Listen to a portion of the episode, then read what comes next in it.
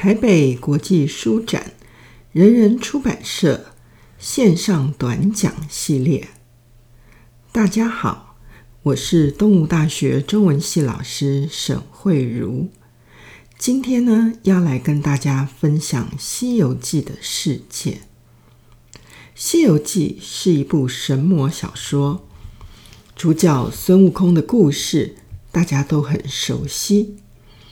从石头蹦出后，在花果山自称为美猴王，在天庭出任弼马温，进而被封为齐天大圣。后来因为大闹了蟠桃宴，被如来佛压在五行山下五百年。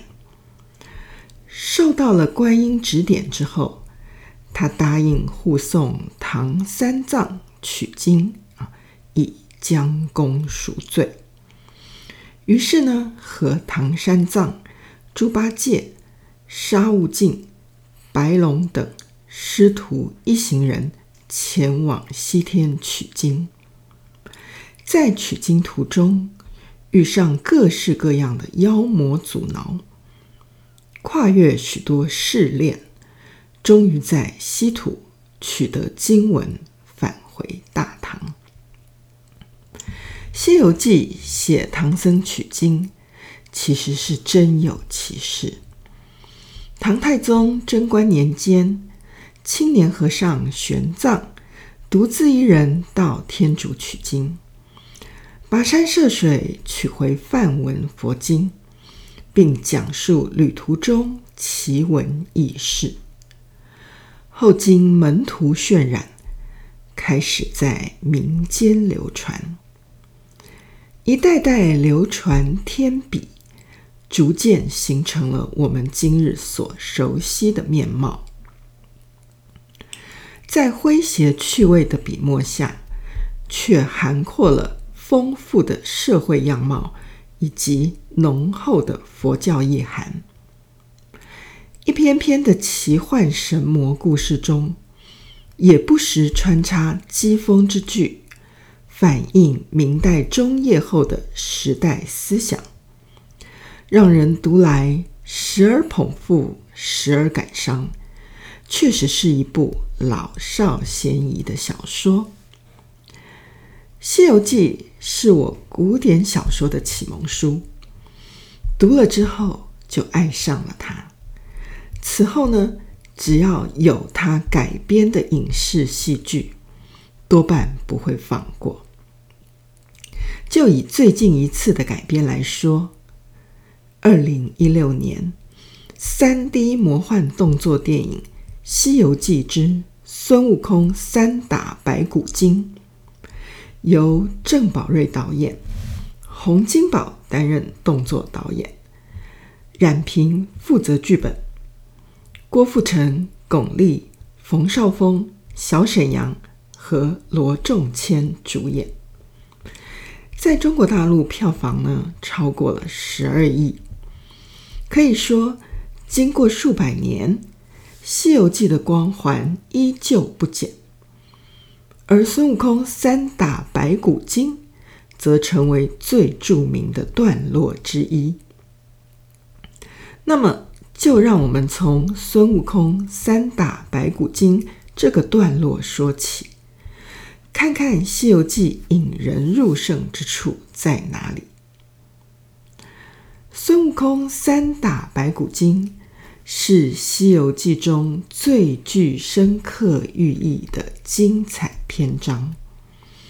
它是出自全书的第二十七回：“尸魔三系唐三藏，圣僧恨逐美猴王。”描写的是唐僧师徒四众去西天取经途中。在白虎岭遇到了潜灵作怪、迷人败本的白骨精。白骨精呢，想吃唐僧肉，以求长生不老，但又惧怕孙悟空、八戒和沙僧，因而采取了变幻之术，企图接近唐僧。他一会儿变作花容月貌的俊俏美女，一会儿变作年满八旬的老太太，一会儿又变作白发苍苍的老头。但是，无论他怎样耍尽花招，都逃不过孙悟空善释妖魔的火眼金睛，还有威力无比的金箍棒。可是妖精的变幻之术，却能蒙骗肉眼凡胎，以致呢慈悲为怀的唐僧，还有贪嘴好色的猪八戒，都信以为真。导致孙悟空不断遭到师弟猪八戒的挑唆，以及师父唐僧念紧箍咒的惩罚，甚至还被逐回花果山。经过了许多曲折之后，最终才消灭妖魔，雨过天晴。我们来聊聊白骨精的渊源。以及它所蕴含的佛道思想，《西游记》本源于玄奘师徒所著的《大唐西域记》，改写成神魔小说之后，成为一部文学巨著。有趣的是，这部主人公到西天取佛经的故事，里面却有很多。道教修炼的描述。事实上呢，炼丹长生不老是道教永恒的主题。神怪故事也多来自道教。何况明朝永乐嘉靖皇帝推崇道教，当时社会炼丹修道，蔚然成风。所以呢，《西游记》有道教的描述，也算是随俗应景吧。当时社会炼丹修道，蔚然成风，所以《西游记》有道教的描述。作者吴承恩借助民间流传的取经故事写成小说。并非有什么宗教意图，毕竟全书内容并未刻意崇佛异道，或者是崇道异佛，而是涵容了佛与道，成为一部奇幻的文学作品。孙悟空三打白骨精的故事呢，早在宋代。《大唐三藏取经诗话》里面就已经出现了，不过情节极为简单。在这个故事中，人们的关注点多半是孙悟空能分辨妖魔的火眼金睛，唐僧的是非不分，造成师徒不和。至于白骨精这个反派的主角，总是集各种邪恶于一身，也一向只具有表面上衬托孙悟空显其能，让玄奘历经劫难的功能。然而，白骨精在这个故事中，其实扮演着佛道思想的承载者。在《西游记》小说中，白骨夫人没有什么背景，法力也有限，但是呢，诡计多端，尤其是通晓人类的弱点，变身的技法也很精湛，算是一个智慧型的女妖。第二十七回呢，便是以白骨精的故事为重心，详细的演了一出三戏三打三逐啊，追逐的逐的好戏。白骨精的智慧展现在她深谙家庭亲情对人的巨大影响。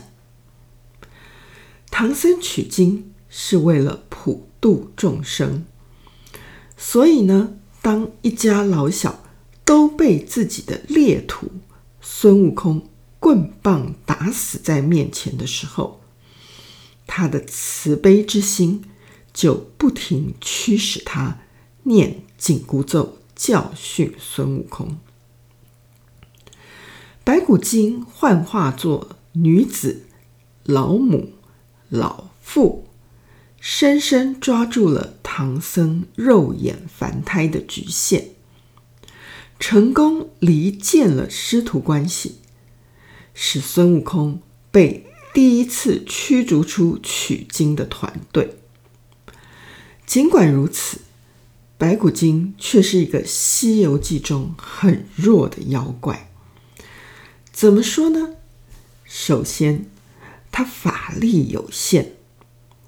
当孙悟空化斋不在唐僧身边的时候，他也不敢公开和猪八戒、沙僧一决高下。而且，三打白骨精的打斗极为简单，只有孙悟空一人与之作战，猪八戒和沙僧都没有参与。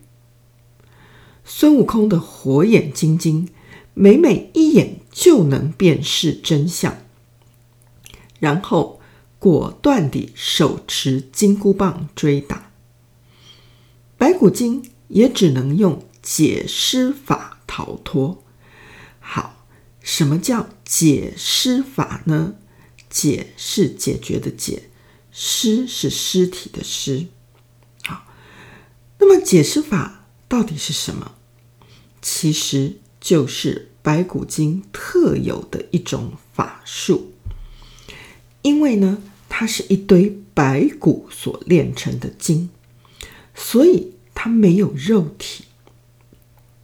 变化成形的时候，是需要找一个人的尸体附在上面。当它变化成送饭的女子，或者是寻女的婆婆时，用的都是别人的身体。当遇到孙悟空的金箍棒时，他已经离开了这些尸体，逃走了。当唐僧看见躺在地上的尸体时，还以为是真的人，就开始责怪孙悟空。这就是他的解释法。好此外呢，他没有武器，只会踏着阴风幻化作人形，如一缕青烟，无形无迹。白骨夫人也没有朋友、亲戚，甚至小喽啰来帮凶，只有孤军战斗。在第二次吃唐僧肉计划失败后，他自言自语地说：“这些和尚啊，他去得快，如果过了此山，西下四十里，就不服我所管了。”由此可见，他与占山为王或者有家室和兄弟的牛魔王等妖怪无法相提并论，更别提。与天界神仙有关联的妖怪了。白骨精的目的呢，是吃唐僧肉，但他跟后文中想要和唐僧结合的女妖怪是不同的。白骨精并非想要通过毁他界体到元阳来增强法力和求得长生不老。而是直接把魔爪呢伸向唐僧，把他抓来吃掉。我们可以这么说：尸魔白骨精暗指人的皮相，而孙悟空呢，就暗指人的内心。白骨精用不同的皮相去欺骗唐僧，却骗不过心猿啊，猿猴的猿。由此可见，这个妖怪呢，在小说中是有它的作用的。人生处世，总向往富贵繁华，但是呢，到头来皆是白骨为尘啊。微小的微，尘埃的尘，白骨为尘。所以呢，《西游记》的白骨精的形象，正是这样一个人生暗示。小说第二十七回，用一整回的内容，写尸魔白骨夫人三次变化为美女、老婆婆和老头儿。迷惑唐僧八戒，导致唐僧、孙悟空师徒矛盾爆发。最终呢，唐僧恨逐美猴王。读者呢，往往贬损唐僧凡人肉眼，人妖不分，而为美猴王叫屈。其实。白骨精的宗教寓意很深，佛教修行的方法之一，佛教的五门禅法之一啊，其中有一种就叫白骨观，这是源自五停心观之不净观中的九想观，是通过对人的骨相的观想，对。治世间法的贪爱执着，白骨观的内容是从死尸在身皮血筋肉消失之后，呈现出来的种种骨骸关节的相貌进行观想，尤其在出家僧众之中，白骨观。为广大教徒熟悉修习，即使在在家佛教徒和道教徒中，人们对“白骨为尘”的说法也毫不陌生。例如，清代的道士悟圆子评点的《西游记》，就谈到佛教“白骨观”的说法。虽小道，亦有可观。如果依之修行，可其一生死，亦为看得透彻、脱壳出世之一法。《西游记》尸魔三系唐三藏的故事，很可能就是从此而来。白骨观的基本功能是破除贪欲。尤其是破除人对情欲淫心的执着，《西游记》中白骨夫人的形象正是包含着这样一种寓意。小说写白骨夫人最后变作老头，被悟空打死后现了原形，原形呢是一堆粉骷髅在那里。唐僧看了大惊，说：“悟空，这个人才死了，怎么就化作一堆骷髅？”孙行者呢就说：“他呀是个潜灵作怪的僵尸，在此迷人败本，被我打杀，他就现了本相。他那个脊梁上呢有一行字，叫做。”白骨夫人。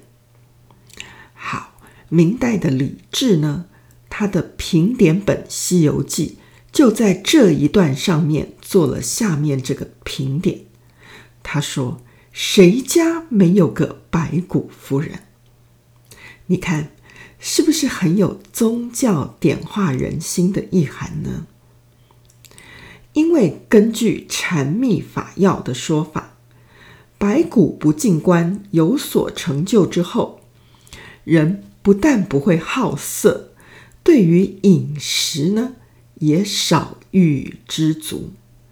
对饮食、男女这两种人性中最根深蒂固的执着破除之后，佛教认为修行才会上路。除了佛教外，道教文化中也有所谓的斩三尸的说法。道教认为人生有三尸，嫉妒人成道。三尸呢，又叫做三毒，是阴浊之气。三尸变化多端，隐显莫测，能够化美色，使人梦遗阳精；能够化幻境，使人睡生烦恼，使大道难成。只有斩除三尸，才能得到。这里的尸啊，是存在、停留的意思啊。虽然这个尸是尸体的那个尸，这个尸呢，具体指的就是三种虫子，分别代表人体内部的三种欲望。三尸虫包括上尸三虫、中尸三虫，还有下尸三虫。它们分别象征着让人蠢笨、没有智慧，让人烦恼妄想无清净，以及让人贪图男女饮食之欲。白骨精故事中的三系啊，即是象征着取经团队呢，必须铲除和消灭这个三尸之根，才可能修成正果。但是因为饮食男女人之大欲，江山易改，本性难移。斩三尸的过程呢，当然不可能一蹴而成，所以。才设置了三系这样的情节，表明唐僧师徒必须经历艰难的历练。白骨精的三次幻化，做到了层层推进，步步深入。孙悟空三打白骨精的故事，要传达的寓意就是斩三尸，要西天取经成功。必须进行斩三尸的修行，必须清除各种凡俗欲望产生的干扰。而原著中，孙悟空第三次终于把白骨精打死了，但唐僧却在猪八戒的挑唆煽动下，把孙悟空赶走了。这反复的三戏三打。三逐正象征斩三尸的艰难，它考验了取经团队成员的内心以及凝聚力。经过斩三尸这一劫，唐僧和孙悟空之间才真正建立了师徒关系。所以，我们细读文本就可以知道。在三打白骨精之前，紧箍咒只是控制了孙悟空的身体，并没有真正收服他的本性。而三打白骨精之后，孙悟空在唐僧屡次教诲不要滥杀无辜之下，他那种视人命如草芥的野性才发生转变，进一步。去除了暴戾之气，更加定心修心。他的二次出山，代表师徒关系真正的稳固。历经这一劫难之后，取经团队内部更加团结，师徒四人的心态都发生了变化，重新踏上西天取经的大道。所以说，透过了孙悟空三打白骨精的段落，我们看出了《西游记》小说的本质，也就是人必须历经各种劫难试炼，才能进化和提升，是不是很有意思呢？好的，关于《西游记》呢，我就分享到这边，谢谢你的聆听。